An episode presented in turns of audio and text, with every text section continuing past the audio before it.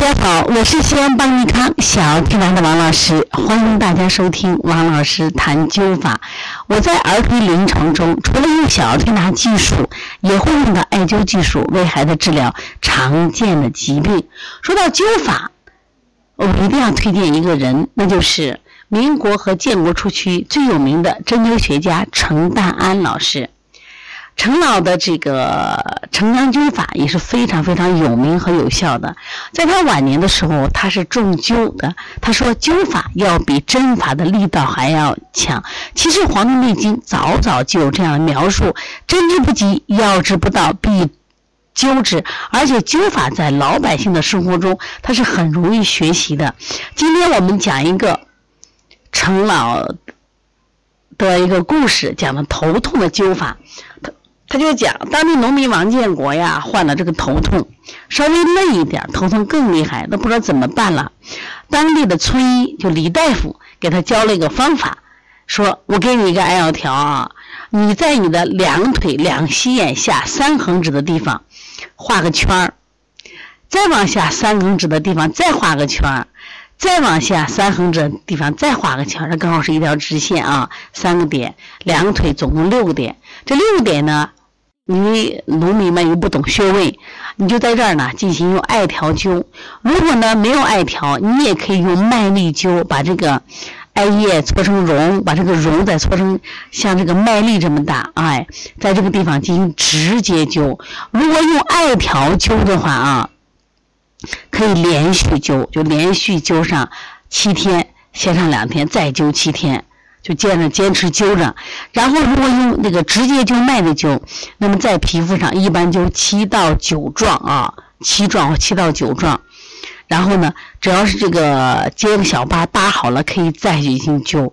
那么这个王建国呢，他也非常听话，坚持灸，那结果呢，他在不知不觉中头痛好了。所以说。呃，程德安老师为什么我特别尊敬他？也就是他教给大家的方法都非常简单好用，让这些没有知识、没有文化、没有中医基础的人都可以用灸来为自己的身体保驾护航。你也开始喜欢程老了吗？另外，他还有他除了一些灸法呢，那么他还有一些什么常见的方子？比如说，你还有这个头痛，头痛呢？呃，用一种药，就是香白芷。香白芷呢，把它磨成了粉，知道吧？然后呢，用这个葱姜汤做药引，就是说用葱头和生姜泡开水，把这药粉一吞，哎，也能治疗这种头痛，叫香白芷末治头痛。所以他写的书呢，就叫做《简易灸治单方治疗集》。我觉得他在民国和解放初期。他为什么能推动大家学呃针学灸，特别老百姓学灸法来治疗疾病？因为当时缺医少药呀，他把这些最简单方法教给大家。我说这才是真正伟大的医生。另外，我们讲一个头晕的灸。瑞仙的妈妈呀，经常有病头晕，在洗衣洗菜或蹲下而站起来的时候，这个头晕的更厉害。严重的时候，他扶下去捡个东西，站起来的时候，竟晕的啊，就摔倒了。人家都说这是血虚呀，应该吃些补血的药品。但是呢，因为瑞仙家条件很差，当时没有钱买这些补血的。然后他又说：“哎呀，老师，哎，有没有这个别的好方法？”哎，那么。有人就教了瑞雪的妈妈一个好方法，什么方法呢？让她用割姜灸。其实这些故事都是程老自己的故事，只是他在这本书里面以故事的形式来讲给大家听，让大家好操作。在百会、上星、身柱、至阳、肝疏、脾疏，治疗血虚啊。在这个地方用什么方法？其实买的灸也是可以灸的，用的生姜灸，因为你不会嘛，用生姜就把它切成片儿，切成片儿以后，把它生姜扎上眼儿，扎上眼儿在百会穴上心身柱至阳肝疏脾疏，就是每天在每个穴位啊灸一个比较大的个艾丸，就所谓的艾柱，连续灸一个月。就这些穴嘛，就每一个地方你都灸一下。现在都是做好的艾柱啊，过去是什么？你把这个艾绒搓搓搓搓搓成一个坨坨放上面啊。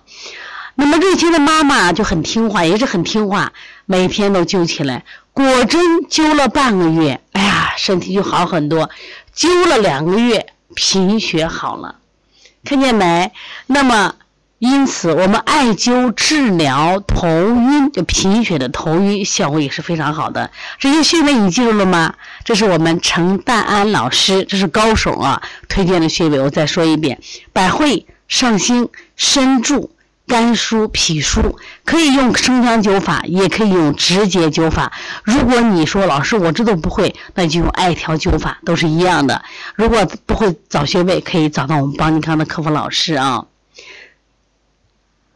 好了，今天我们的分享就到此。明天我们分享关于高血压的灸法，你想听吗？想听了，及时关注栏目，我们每天会给你分享最好的灸法。这些灸法我们在临床中也用，非常好用，也非常感谢程达安老师。他虽然去世很多年了，但是他留下的文化遗产，至今值得我们去学习和尊敬。他。程丹安老师实际上也是我们国家现在目前很很著名、很著名的针灸学家都尊敬的老师，所以他非常了不起。也我也希望他的知识能帮助更多的人。